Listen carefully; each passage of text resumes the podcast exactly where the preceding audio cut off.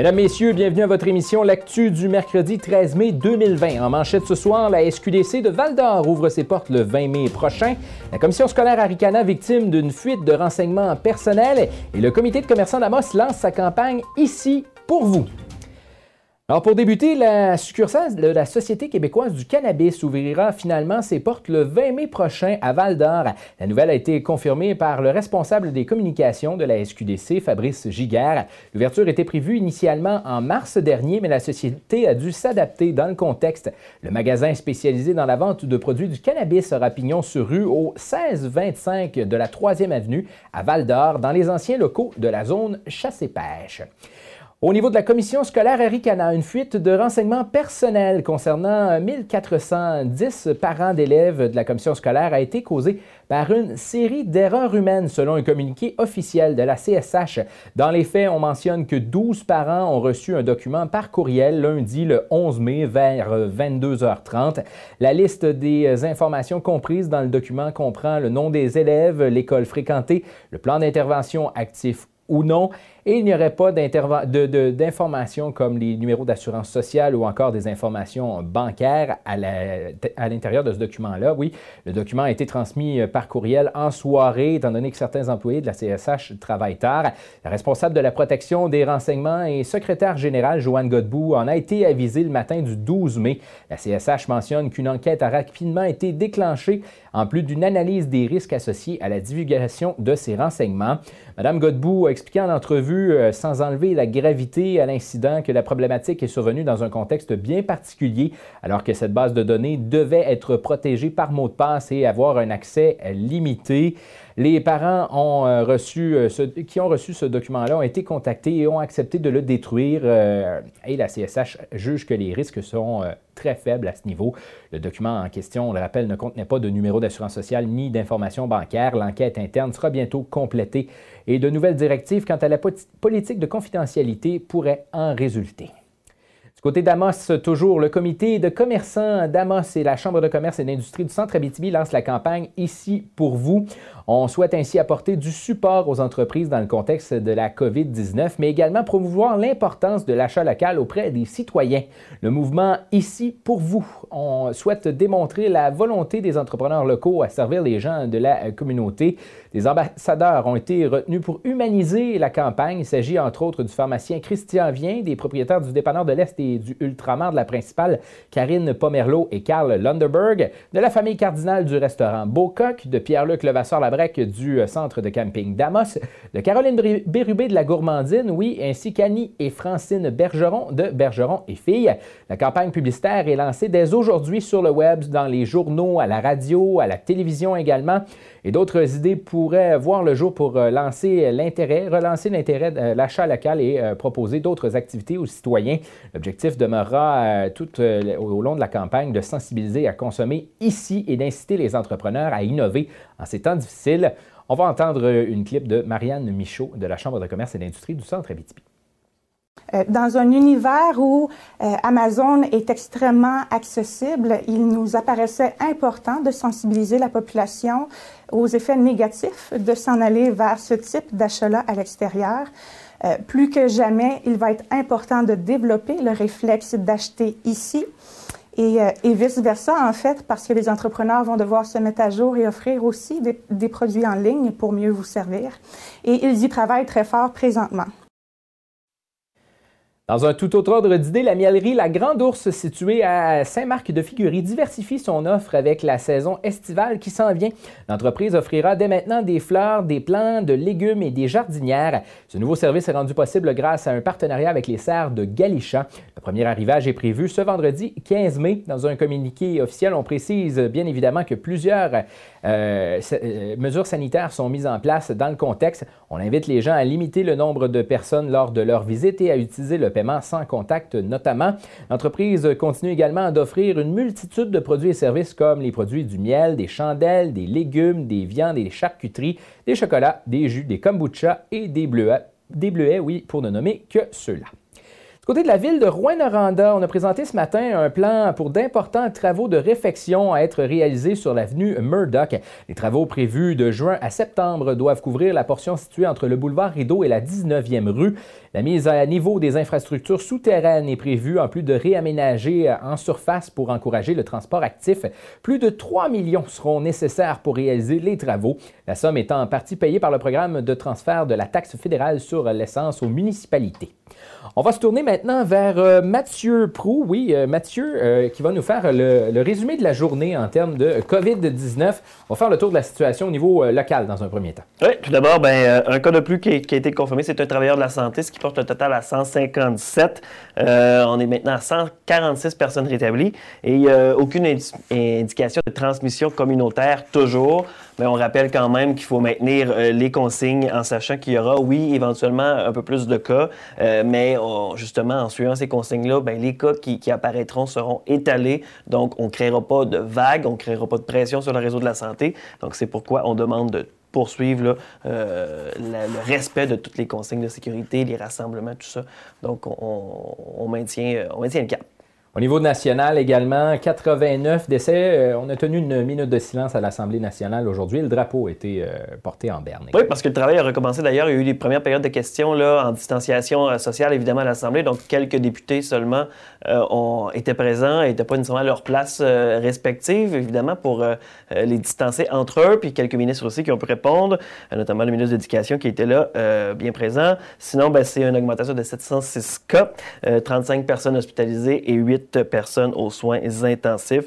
On a parlé, entre autres, euh, on est revenu sur le port du masque. Euh, on n'a pas imposé le port du masque, on, ne l'oblige pas parce qu'évidemment, on n'en a pas suffisamment. Euh, si jamais il y a un entrepreneur qui pourrait en produire plusieurs dizaines de millions de masques, peut-être qu'on pourrait en venir là, mais pour l'instant, c'est pas le cas. Donc, c'est vraiment une question de disponibilité de masques qui fait que c'est pas obligatoire. Et, on, le dit au niveau du Québec, en ce moment, le gouvernement travaille avec des entreprises pour en produire des dizaines de millions de masques, mais on parlait plus d'ici le mois de juin de ce côté-là. Oui, puis d'ici là, on rappelle que c'est possible aussi de s'en fabriquer un soi-même à la maison et tout ça. Tu as parlé du ministre de l'Éducation. Euh, d'ailleurs, je vais faire un, petit point là-dessus. Le ministre qui a eu des propos aujourd'hui à l'endroit des, euh, étudiants de niveau secondaire, leur disant, en pesant ces mots, mais c'était des propos qui ont fait réagir, leur a dit, entre autres, vous faites une erreur en allant travailler en ce moment. L'année scolaire n'est pas terminée. Euh, de ce côté-là, il faudra voir de quelle façon ça s'organisera dans les euh, prochaines journées, mais visiblement, ce sont des propos qui ont fait euh, réagir.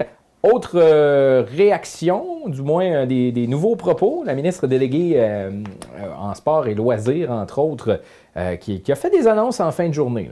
Oui, François, es-tu un sportif un peu? Pas tant que ça. Donc, euh, ben, en fait, la ministre Isabelle Charret, qui est déléguée au sport, à l'éducation et loisirs, euh, qui nous dit qu'elle souhaite un retour graduel sécuritaire et qui veut encourager la pratique du sport aussi, d'activités sportives et d'activités de plein air, parce que euh, la pratique des activités de plein air, ben, ça permet de réduire le stress, de s'activer, de ventiler. et puis, donc, on a annoncé toute une, une, série de retours à partir du 20 mai. Un paquet de sports individuels et qui permettent justement de respecter les consignes de distanciation. Euh, qui, vont être, qui vont pouvoir reprendre. Donc, les critères, en fait, là, c'est les suivants. Euh, distanciation, lieu de pratique extérieur le plus possible, équipement requis, contexte de pratique, entraînement libre, euh, sans supervision, les déplacements qui sont nécessaires. Donc, on veut que ça soit fait localement. Et ce qui est intéressant aussi, c'est cette date-là tient autant pour les régions que la grande région de Montréal. Donc, on pense aussi que les gens de Montréal ont le droit de, de, reprendre le sport. On va faire le tour de cette liste-là, Mathieu. Le cyclisme, l'athlétisme, l'aviron, le canoë, le kayak en format embarcation à une personne, par contre. Euh, il y en a un paquet d'autres aussi, patin à roue alignée, natation en eau libre, par exemple, dans un lac, quand les lacs seront assez chauds. Là, ils ont presque fini de caler en Abitibi-Témiscamingue en ce moment, mais ça ne doit pas être chaud chaud.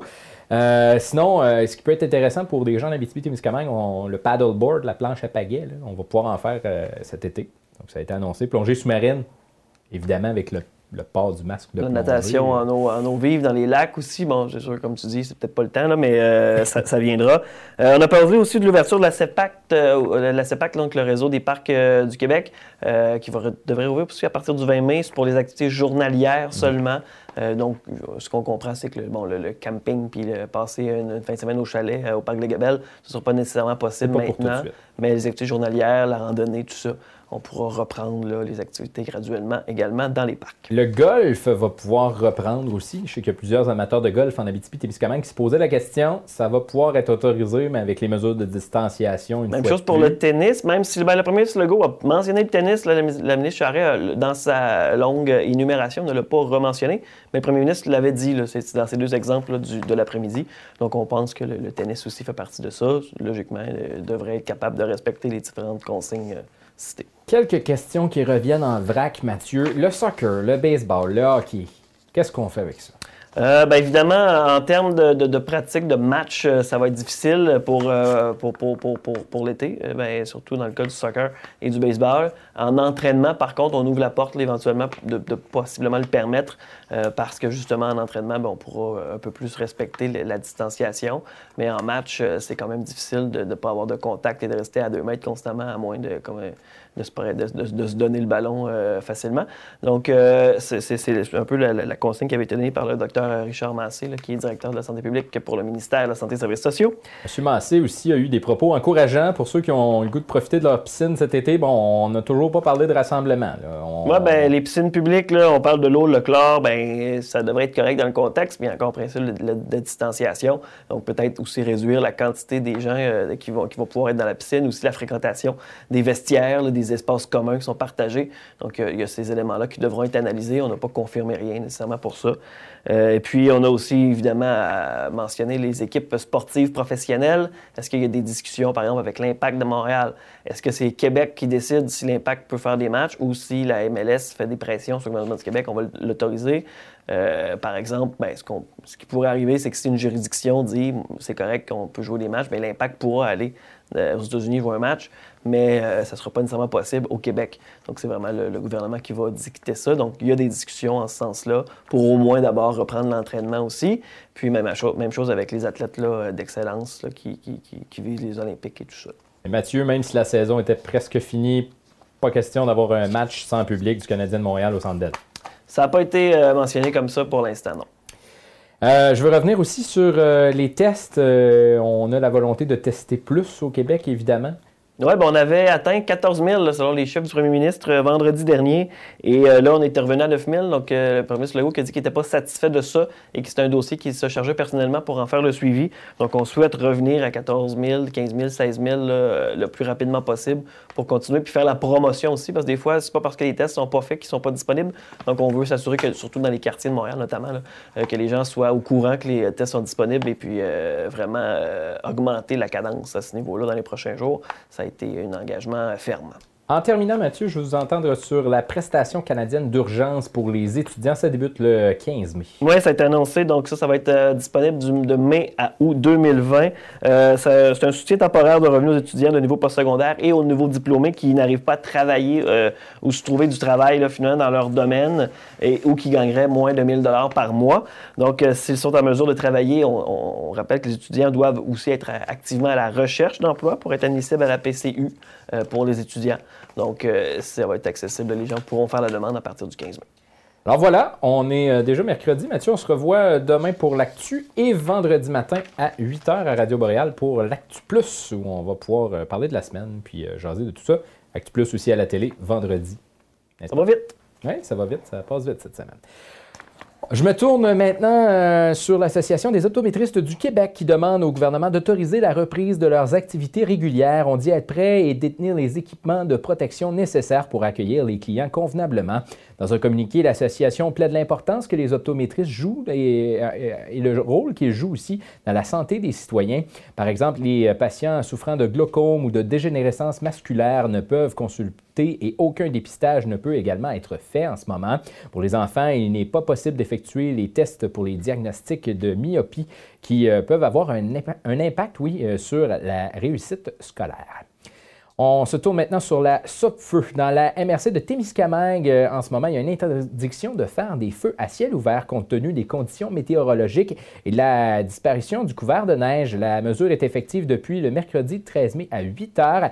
Dans un communiqué, le ministère de la Faune, de la, de la Forêt, de la Faune et des Parcs, oui, explique que les conditions météorologiques sont propices aux feux de forêt et qu'il est facile de perdre le contrôle d'un feu allumé lors du nettoyage printanier. Selon les données du ministère, c'est plus de la moitié des feux de forêt qui sont dus au brûlage de rébus euh, ou de matières résiduelles des résidents. On souhaite ainsi garder la capacité opérationnelle de la SOPFEU et des services incendies des municipalités dans le contexte de la pandémie de la COVID-19. L'objectif est de limiter la propagation du virus lors de l'intervention des euh, pompiers. Alors voilà, c'est ce qui fait le tour de votre actu du mercredi 13 mai 2020. Retrouvez vos nouvelles et encore plus au médiaté.ca. Suivez-nous sur Facebook, Twitter et Instagram. Toute l'équipe de l'actu vous souhaite une excellente soirée où l'on annonce dégagé, minimum de moins 4, refroidissement éolien cette nuit, moins 9 et au cours de la nuit, euh, ben, ça va rester de, comme ça, euh, dégagé. Et ennuagement ben, en début de matinée ou du moins demain, maximum de 11 demain. Pour le prochain jour, il devrait faire un petit peu plus chaud si ça va bien, les conditions, euh, si les conditions se maintiennent comme ça, on va avoir une belle fin de semaine. Alors, mesdames, messieurs, sur cette petite note positive, je vous souhaite une bonne fin de journée.